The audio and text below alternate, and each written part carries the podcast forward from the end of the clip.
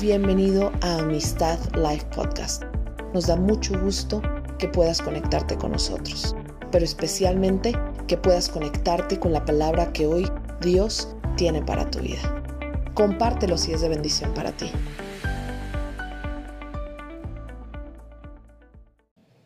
Hoy quiero compartir con ustedes algo, eh, honestamente esto, este, este, mensaje, en este mensaje me inspiré en, una prédica que escuché hace tiempo de un, de un hombre, pero no recuerdo y lo busqué y no encontré quién era porque quería darle el crédito, porque yo sé que, mucho de esto que recibí este, fue un mensaje que, que, me encantó al escucharlo, porque me habló, me habló muchísimo y lo tenía ahí guardado en el archivo ahí por algún día. Y en estos días salió. Y no sé, el Señor lo trajo a mi mente, mi corazón estaba yo leyendo esa escritura y entonces me recordó. Yo no sé ustedes, pero hay algunos pasajes en la escritura, y voy a ser muy franco y honesto con ustedes, porque a veces este, nos ponemos aquí nuestra, ¿no? nuestra cara de todo está padre, todo está bien, este, yo no tengo ninguna queja, Dios ha sido maravilloso, todo lo que Dios me ordena hacer está padre, no, me interesa eh, reclamar nada ni cambiar nada de lo que Dios pide para mi vida, etcétera, etcétera, etcétera. Pero sabemos que no siempre eso es verdad. Hay algunos pasajes en escritura que me asustan. Me asustan. Y cuando algo me asusta, pues mi respuesta es o lo enfrento y peleo o huyo. Esas son las respuestas humanas, ¿no? Y a veces cuando algo me asusta, quiero huir de él. Quiere decir que cuando me encuentro con una palabra en la escritura que no me que no me cuadra o que de repente digo esto está muy fuerte, prefiero seguir leyendo y entonces huyo de la palabra.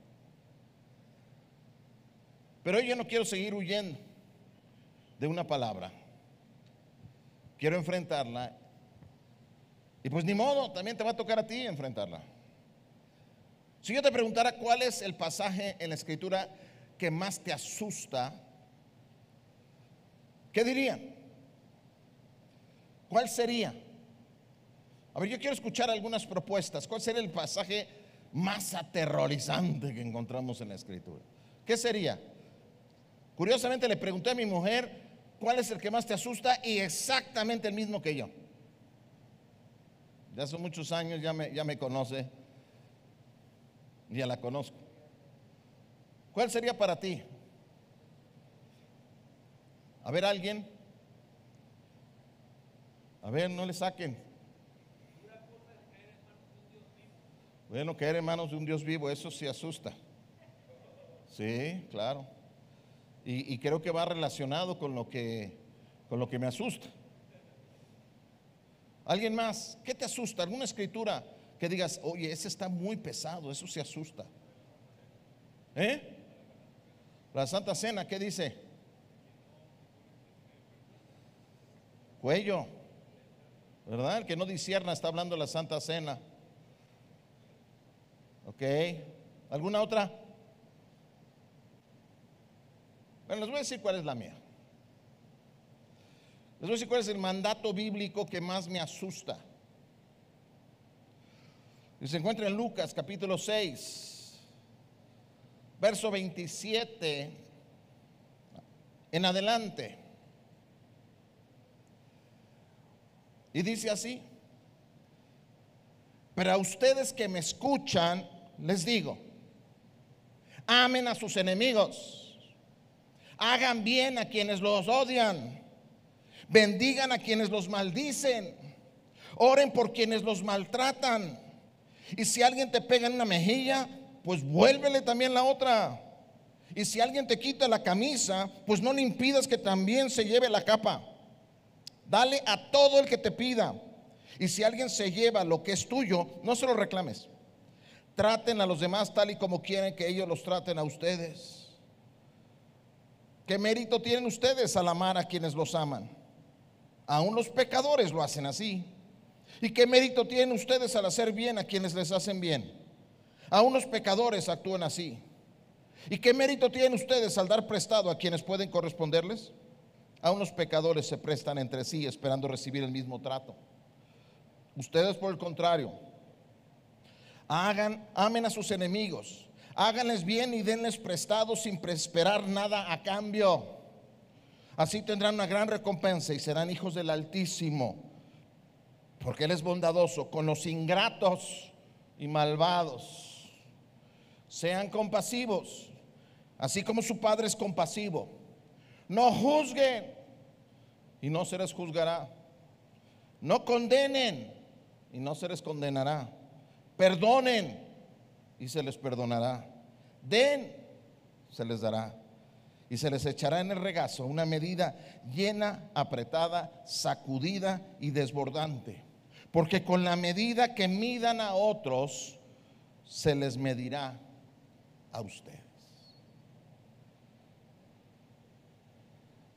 Yo no sé tú, pero si esto hubiera sido el primer pasaje que me hubieran leído cuando, cuando me estaban invitando a conocer al Señor, yo me rajo. Honestamente, no estaba preparado para escuchar esto. Es más, hoy no estoy preparado para escuchar esto.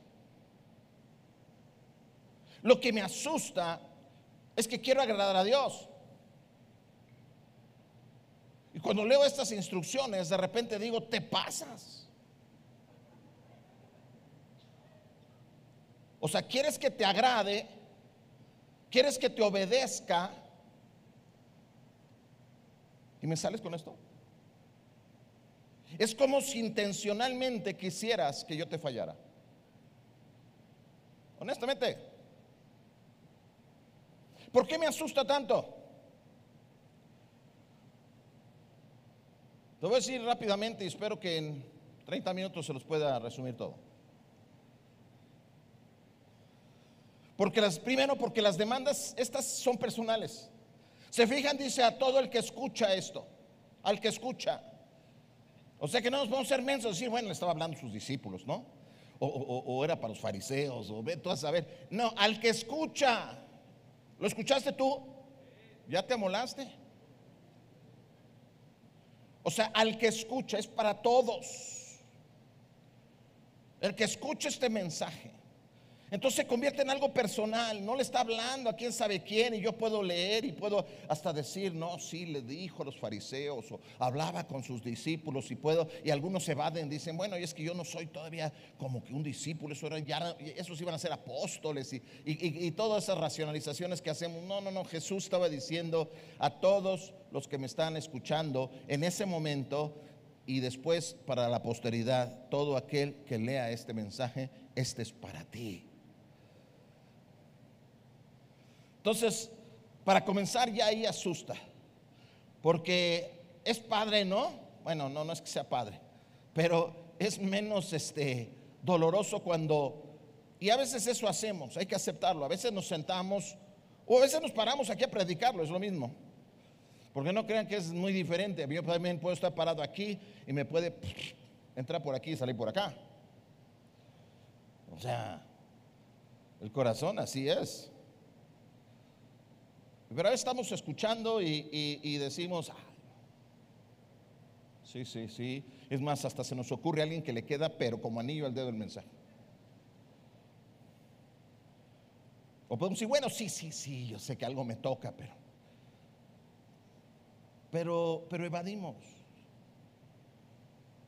Porque hay, hay, palabras así, hay pasajes así, este es uno de ellos. Tal vez haga un día una serie sobre todos los pasajes que me asustan y bueno, hay bastantes. Pero este, este sí está pesado. Y me asusta por lo difícil que veo guardarlo. Número uno, porque es personal. Número dos, Obvio, porque es radical. Porque es extremadamente radical. ¿Quién dice eso? ama a tus enemigos. Ahora miren, yo he tenido como una, una, una, manera de evadir un poquito este tema. ¿Por qué? Porque hace muchos años aprendí que el amor, si bien es cierto que muchas veces acompañado por emociones, sentimientos, el amor, como nos describe el Señor, ese amor incondicional, tiene que estar más fundamentado en un compromiso y en una decisión que en un sentimiento y una emoción. Entonces por ahí encontraba un poco de salida, porque cuando me decían, ¿cómo puedo amar a mis enemigos? Yo decía, bueno, esto es fácil entender. No está diciendo que tienes que sentir algo por tus enemigos, lo que dice es trátalos con amor. El problema es que hasta ahí se acababa mi pretexto, porque entonces, pues entonces trátalos con amor, Eduardo. El problema es que mis sentimientos, aunque yo decía que no, mis sentimientos decían, hijo, pero lo alucino. Y debo de tratarlo como si le amara. O sea, está diciendo, fíjense, fíjense todas estas cosas, perdón Señor, tú sabes, conoces mi corazón, pero todas estas cosas desde mi perspectiva humana, desde la perspectiva en la que, en el mundo en que vivo, son disparates. Perdón que use esa palabra, pero lo son. Aquí en este mundo, así son disparates. Hagan bien a los que les odian. Muy razonable, ¿no? Hagan el bien a los que los odian. ¿Cuándo fue la última vez que le hiciste bien a, alguien que te odiaba? Bendice a los que te maldicen.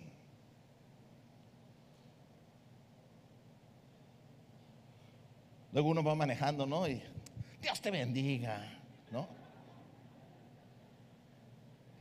Muy bendecido, ¿no?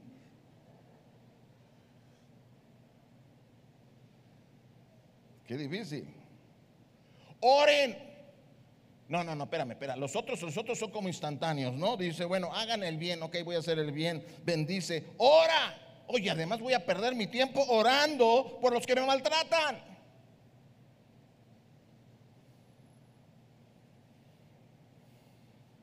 En pocas palabras, no pagues mal por mal.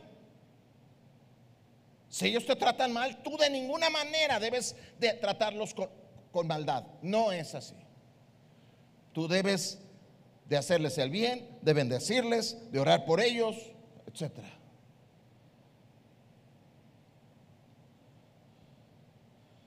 No me digas que eso no es hiper radical. Seamos honestos. Mira, es muy importante para que nos entre la palabra que seamos muy honestos ¿eh? con nosotros mismos. Porque ahí es donde opera el Espíritu Santo. Porque a veces nosotros ponemos así como un escudo, un escudo este, y decimos, este, pues ahí voy, ahí la llevo, muy bien. No, no, ¿sabes qué? Hay que ser radicalmente honestos con Dios y decirle la verdad. Y Dios sabe que este, mi verdad es que para mí este pasaje siempre me ha asustado. Va contra mi naturaleza, digámoslo así. Aunque ahora soy una nueva criatura en Cristo, todavía tengo toda una experiencia pasada que dice, esto, esto es absurdo. Sé misericordioso, compasivo con todos. Con todos. Digo, hay gente que se me antoja ser compasivo y misericordioso, me sale. Y cuando de repente veo un anciano que necesita una necesidad o un niño, una persona, me, me sale lo compasivo, me sale lo misericordioso. Es fácil. De repente veo a un gandaya ahí molestando. Sé compasivo con esa persona. Híjole. No juzgues. No juzgues. Pero ¿cómo? Si no estoy ciego, Señor. ¿Cómo no voy a juzgar? No, no juzgues. No condenes. Ahorita me soné como mi presidente.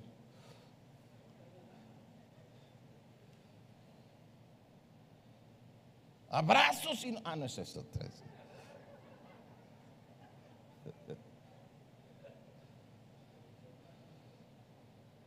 ¿Verdad que hasta eso nos suena horrible? Ahora, te podría predicar otra cosa sobre eso. Una cosa son las autoridades civiles y la autoridad que tienen de parte de Dios para ejercer esa autoridad. Y si es necesario, hasta con violencia. Las autoridades tienen ese derecho. Pero hay que ver cuál es el fundamento y qué es, cuál es la agenda. Pero a nivel personal, eso sí es real para mí. Esto es lo que está diciendo. Perdona. Perdona. Tal vez este parece ser la más fácil de todas. Ay, bueno, bueno, es así. Ahí le pongo palomita. Sí, en serio.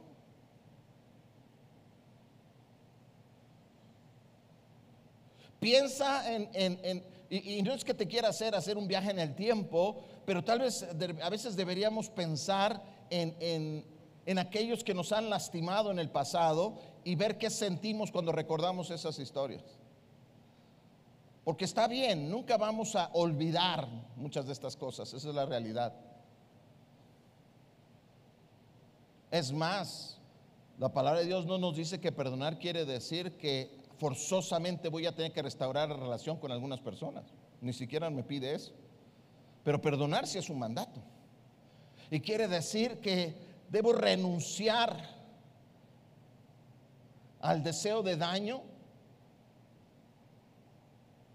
sobre cualquier persona que me haya lastimado. Perdona. Ahora, ¿por qué es tan radical? ¿Se imaginan si viviéramos así? ¿Se imaginan? ¿Se imaginan cómo cambiaríamos si viviéramos así? Hemos visto algunos ejemplos, yo diría bastante burdos, pero los admiramos en el mundo cuando, cuando alguien enfrenta la maldad con bien. Y algunos de estos personajes eran muy turbios. ¿Quién no admira a Gandhi? Y con todo respeto, el tipo personalmente no era nada respetable. Pero encabezó un movimiento donde dijo, no vamos, pero él, tenía su agenda. No voy a hablar mal, pues es una figura mundial famosa, pero hay, así podríamos, nada más investiguen un poco sobre la vida de algunas personas. Bueno, finalmente es que detrás de, de esto hay Nelson Mandela, por ejemplo. Qué ejemplo, ¿no? De perdón, de no pagar mal por mal. Digo, Mandela tiene una cola larga que le pisen, ¿eh? Pero en su momento actuó y es siempre dicho, cuando te encuentres con la verdad, cuando es verdad, es de Dios. No importa en dónde te la encuentres. Esa actitud, podemos decir, eso era de Dios. Tal vez las demás cosas en su vida tal vez no lo eran, pero eso era de Dios. Por lo menos me, me reflejaba el Espíritu de Cristo. Es que cambiaríamos. Es que mira, es que imagínate si viviéramos así, eliminaría de nuestras vidas el deseo de venganza, de desquite, y es algo bastante común. Vaya, es que no vayamos más lejos. En los matrimonios. ¿Cuántos pleitos y peleas en el matrimonio, conflictos, escalan simple y sencillamente porque nos queremos desquitar, porque queremos ganar? Y entonces cada quien va buscando el arma más poderosa. Y comenzamos con estar molestos y terminamos divorciados.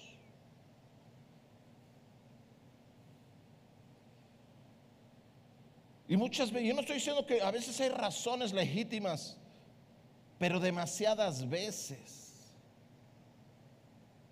es simple y sencillamente que no podemos perdonar, que no podemos dejar pasar las cosas, porque no vivimos de acuerdo a este mandamiento tan atemorizante y tan retador y confrontador. Es que, ¿sabes? Mira, es fácil. Esto nos hace completamente vulnerables. Por usted dice, no te defiendas. No te defiendas. ¿Cómo? Nos hace vulnerables. Y en este mundo, eso es bien peligroso. ¿No? Seamos honestos. Pero está diciendo que tu única respuesta al mal sea el bien. para separar, porque hay veces hay que defender la palabra de Dios. Hay cosas que sí hay que defenderlas, por supuesto. Pero tu respuesta al mal tiene que ser el bien. Es muy loco. Es que Señor nos van a hacer pedazos. Vea cómo está cada día peor. Yo no quiero que alguien me lastime, mucho menos que lastime a alguien cercano a mí y que no reciba una justa retribución por lo que me está haciendo. Así pienso yo, no sé tú. O sea, yo no quiero ser lastimado sin pelear. ¿No? Sea quien sea, por lo menos uno te llevas. O sea, yo no me quedo, no te vas en blanco, digo yo. ¿No? Esa era mi filosofía. Porque pues, no, no voy a dejar que me lastimen sin pelear. Eso es humillante.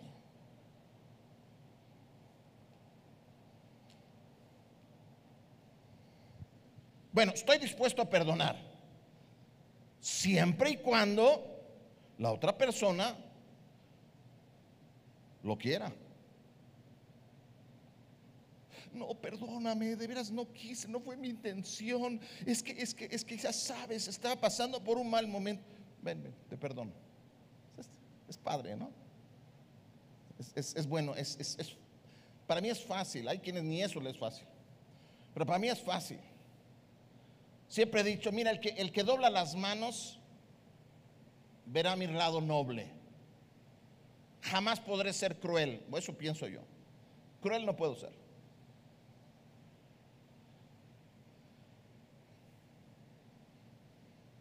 Pero agresivo sí. Y quiere decir que entonces el que me enfrenta puede estar seguro que me encuentra. Qué mal. Porque dice la palabra que no solamente si la otra persona quiere reconciliar. Dice, tú perdona a tus enemigos.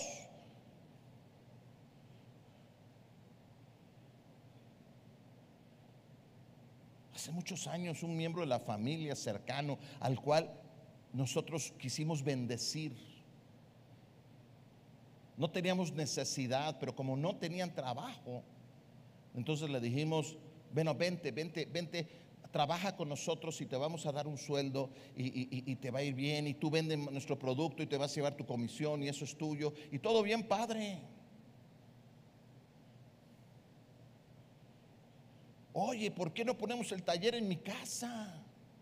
Así que tengo un departamento bien grande y no hay nadie ahí. Y el taller lo teníamos ahí en, en lo que era mi recámara, en el garaje de la casa de mi mamá. Y nos fuimos para allá. Y un día vamos a trabajar al taller y tocamos y nadie nos abre y nadie nos abre y hablamos por teléfono y nada. Y de repente cuando finalmente nos contesta nos dice, híjole, miren, ya lo estuve pensando bien y ya no los quiero como socios.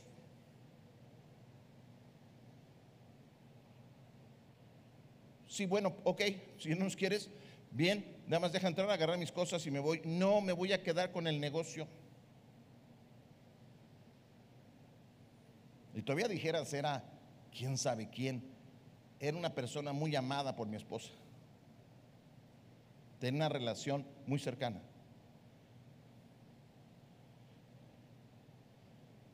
No, hombre, ya te puedes imaginar cómo nos sentimos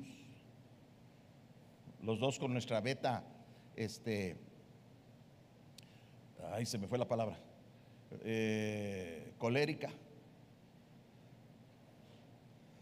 Yo tenía poquito de estar saliendo, ah, meses de haber salido de la calle. Y no les miento. Lo primero que cruzó es, esto lo resuelvo fácil, mañana lo mato. Así, así, así pensaba. ¿Por qué? Hoy lo entiendo, porque golpeaba mi orgullo. Sí estaba haciendo lo injusto, pero estaba golpeando mi orgullo, mi seguridad como persona, mi amor propio.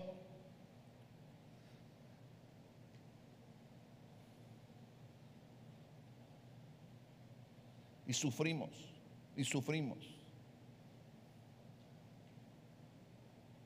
No les voy a contar toda la historia, es una novela. Pero poco, pocos días después, vi a mi mujer llorando de rabia y le dije, sabes que esto no puede seguir así. dije, esto no es lo que Dios quiere. No te voy a decir que, uy, saqué esto y le leí el pasaje. No, ni me acordaba. Quizás ni, lo, ni, ni me acordaba en ese momento que existía este pasaje, no lo conocía. Pero le dije, pero vamos a hacer una cosa. Vamos a perdonarlos. Vamos a soltarlos. Le dije, porque estamos agarrados y nos está amargando la vida. Y me acuerdo que mi mujer dijo, si lo suelto, más me amargo. Porque pues ya el que conoce sabe que mi mujer también es de armas tomar. Y tomamos el teléfono. Ah, no es cierto. Todavía le dije, vamos a hablar tú y yo. Y yo todavía tenía dentro. Pero él sabía, le habíamos dado testimonio de que estábamos en Cristo. Y todavía fue a mi casa. Y salí a hablar con él. Y le dije, ¿por qué estás haciendo esto?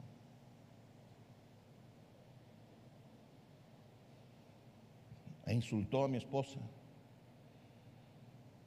Le dije, ¿cómo hablas así de ella si hasta hace unos días era una persona tan amada por ti? No, ¿qué va a ser? Y no. Y él me conocía. El diablo me estaba probando.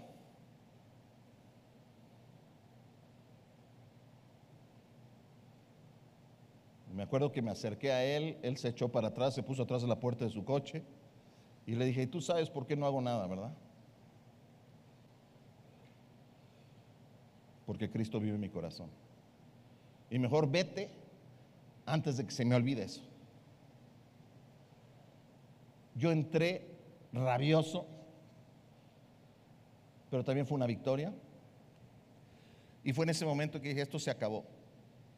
Y agarramos el teléfono y hablamos y dijimos, y le dije, pide perdón, porque los hemos hablado mal, porque los hemos insultado, los hemos llamado rateros, todo eso. No, no juzguemos, no los condenemos. Yo hablé, le dije, perdóname, por si mis actitudes te han ofendido, sé que fui agresivo, he sido, pero, pero no quiero que te lleves esa impresión. Perdóname, Cristo está en mi vida ahora. Mi mujer hizo lo mismo. Y la respuesta padrísima de reconciliación. No hubo. Pues qué bueno que lo reconocen.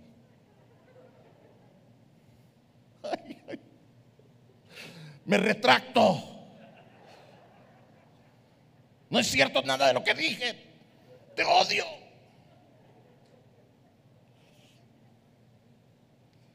No es cierto, no hice eso. Pero ganas tenía. Pero colgamos, lloramos y dijimos, Dios se acabó. Y ya. Y Dios nos sanó. Y tiempo después todavía pudimos verlo. Él pidió perdón. Ya no hacía falta. Ya lo habíamos perdonado. Ya había pasado. Pero a mí no me digan que este pasaje no es el más canijo que hay. Está difícil. Porque me está pidiendo que sea humilde, que sea vulnerable, que no me defienda. Y eso, eso me asusta.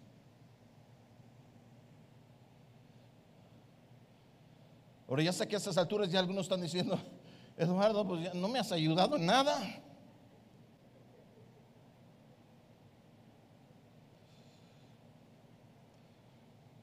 Y te voy a decir por qué es el pasaje que más me asusta por encima de todo lo demás. Porque es imposible obedecerlo. Ahora, aguántame tantito. No te salgas ahorita porque vas a decir, ya tengo. No, no. Es que es imposible. Seamos honestos con nosotros mismos. En nuestras fuerzas esto es imposible. ¿Quién no resiente? ¿Quién no quiere desquitarse?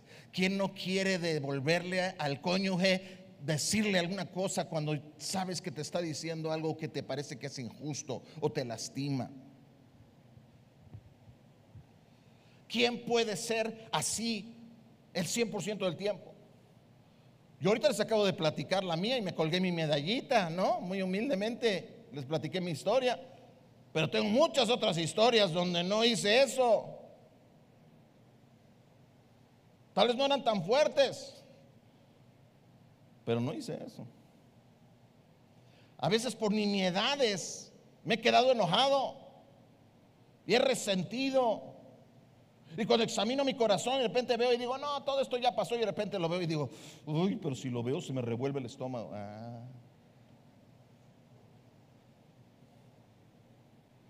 Es que me asusta ver que el Señor me pide lo imposible. Eso me asusta. Y si es imposible, entonces ¿por qué me lo pide? Vuelvo al principio, entonces ¿para qué no los pide? Si ya le estoy diciendo es imposible. Olvídense. Si es tan difícil, ¿saben por qué? Porque no se puede. Entonces, ¿para qué nos pone ese mandato? Te voy a decir por qué. Primero, porque Jesús le gusta separar a los verdaderos discípulos de los falsos discípulos. Y entre paréntesis, ¿sabes qué está haciendo Dios en el mundo hoy? Está limpiando la iglesia.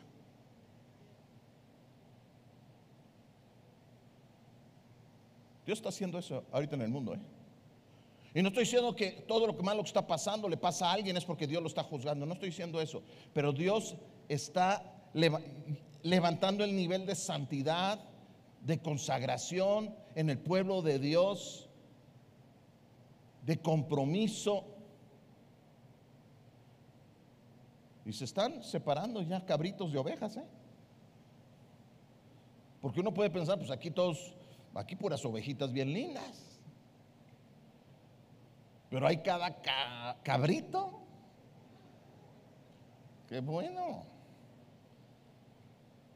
En todos lados. En todos lados. Separa a los verdaderos discípulos de los que no son. ¿Por qué? Porque mira, se, hacen tres cosas. Hay quienes dicen que ya lo hacen bien. No, yo, yo, yo vivo bastante bien, yo perdono a todo el mundo, yo. Mira, o es un tonto, o es un ingenuo, o principalmente se autoengaña se autoengaña.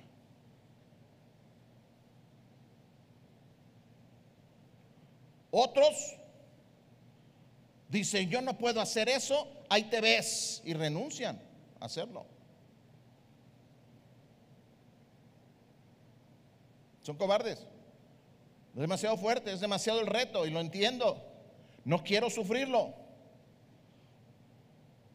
Hay otros que dicen, no, no, yo sí quiero seguir siendo cristiano, voy, a hacer de cuenta que sí lo hago y ya. ¿Sabes cómo se llama eso? Hipocresía. Hipocresía.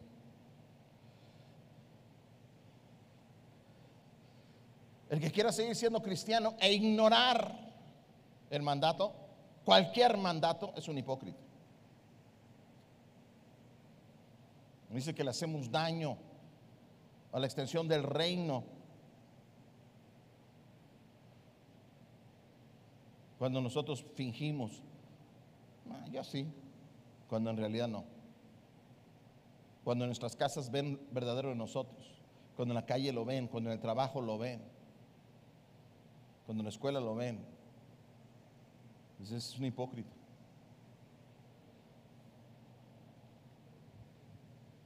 Pero dije, separa a los verdaderos de los falsos. ¿Cuál es el verdadero? Es aquel que reconoce que esto está más allá de su capacidad y pide ayuda. No lo niega, no lo evade, no finge demencia. Dice, sí es cierto, para mí es imposible, por eso te pido ayuda. ¿Se acuerdan del hombre este que se acercó a Jesús porque estaba muriendo? ¿Quién era su hijo? ¿Su hija? Que de repente le dijeron, no hombre, ya ni, ni, ni, le busques. Y Jesús le dice, ¿crees? Y esa respuesta, buenísima. Creo. O sea, mira, estaba diciendo Jesús, yo sé que tengo, para venir a buscarte, tengo, tengo una medida de fe. Sí, sí creo que tú eres capaz de hacerlo. Pero me asaltan 20 mil dudas. Y entonces le dijo, creo, pero ayuda mi incredulidad. No voy a, a, fingir que, no, sí, yo sé. No, no, no, no lo cierto, no es cierto. No tengo toda la fe que se requiere. Por eso vengo a decirte, Señor, pero tengo fe suficiente para saber que en ti está la ayuda. Y un verdadero discípulo de Cristo no es aquel que dice yo puedo hacerlo todo. Es más, se encuentra con cosas prácticamente imposibles como estas. Pero dice, sé que no puedo, yo solo. Por eso te busco. Por eso te pido tu ayuda.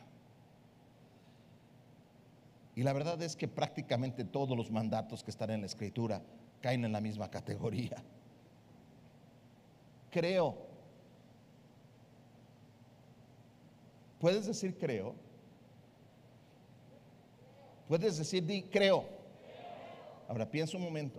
¿Tú crees que la palabra es verdad? ¿Tú crees que Dios dio esta palabra? ¿Tú crees que te la dio a ti? ¿Tú crees? ¿Sí, sí lo crees? Di otra vez creo.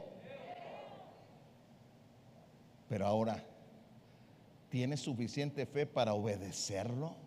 ¿Tienes suficiente fe para no evadirlo? ¿Tienes suficiente fe para enfrentarlo? Tal vez no.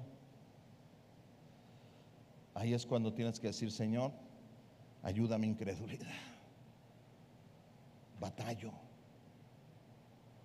Batallo, pero no voy a negar lo que tú me mandas. Jesús da estas instrucciones y estas y muchas otras en la escritura para separar a los tontos, a los farsantes, a los hipócritas de los verdaderos discípulos de Cristo. Y perdón que use palabras tan fuertes, pero así es. Jesús, ustedes ven las enseñanzas de Jesús. Él, no vino a llamar a timoratos y, y cobardes.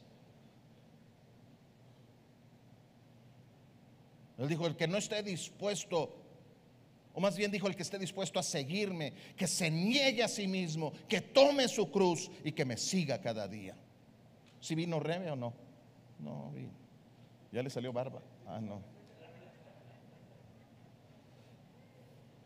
Es que a revés sí la aguanto, pero no, no es cierto. Gracias, George. Es que siento tu mirada aquí.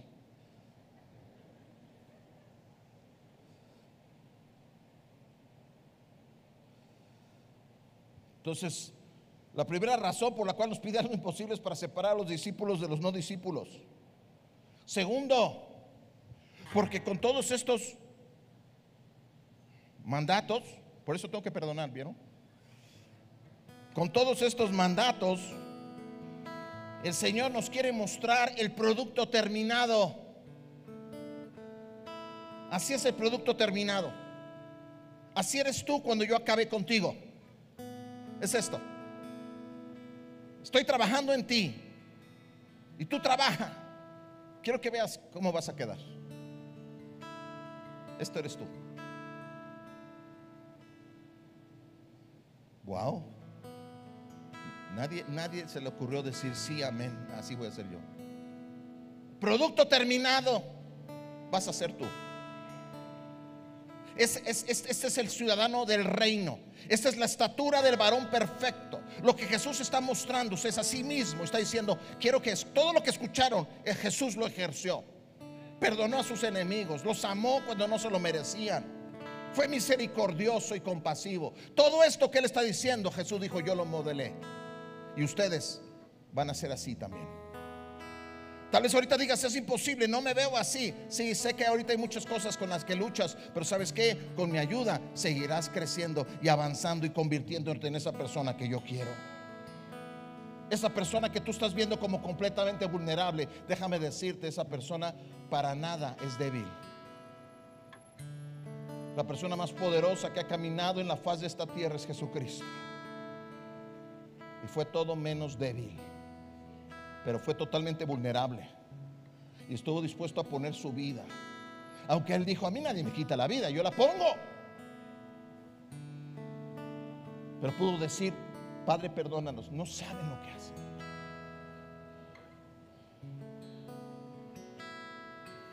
Qué increíble.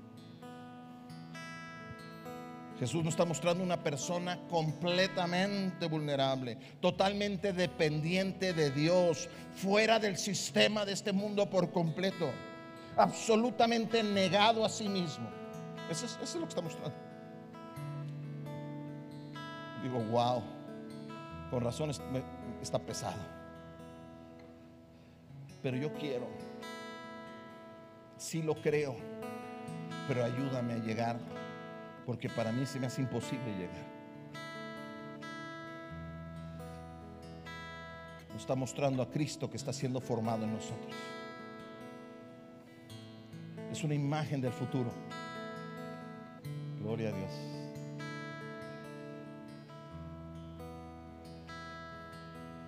Y una tercera razón, y con la cual voy a terminar, es que Dios le encanta retarnos a creer que con Él todo es posible. Es que quiere que rompamos esos paradigmas que decimos, esto es imposible para mí. Sí es cierto, tienes razón. Y yo siempre he dicho, el cristianismo es imposible ¿eh? de vivirlo. Tal como Jesús nos lo pide, es imposible. No solamente esto, todo. Pero Él dice, pero de eso se trata, de entender que la vida cristiana, la vida en Cristo, es que lo imposible se hace posible a través del poder del Espíritu Santo en tu vida. Amén. Dios dice, yo soy el Dios de los imposibles. A veces pensamos que solo es para ver un milagro, para alguien ser sanado o para ver una provisión económica, cosas así, que son bendiciones y Dios lo hace. No, no, no, probablemente el reto más grande, y a veces no lo pensamos así, es el reto de, de nosotros ser transformados a la imagen de su Hijo.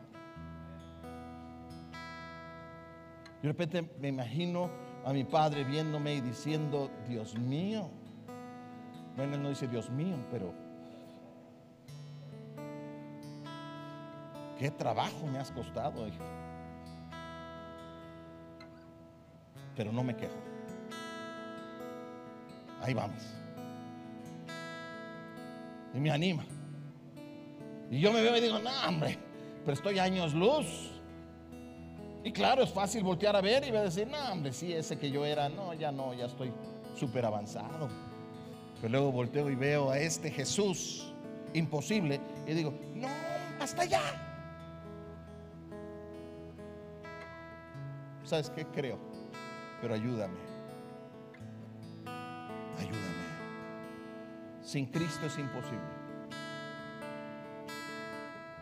Los pasajes más atemorizantes de la Biblia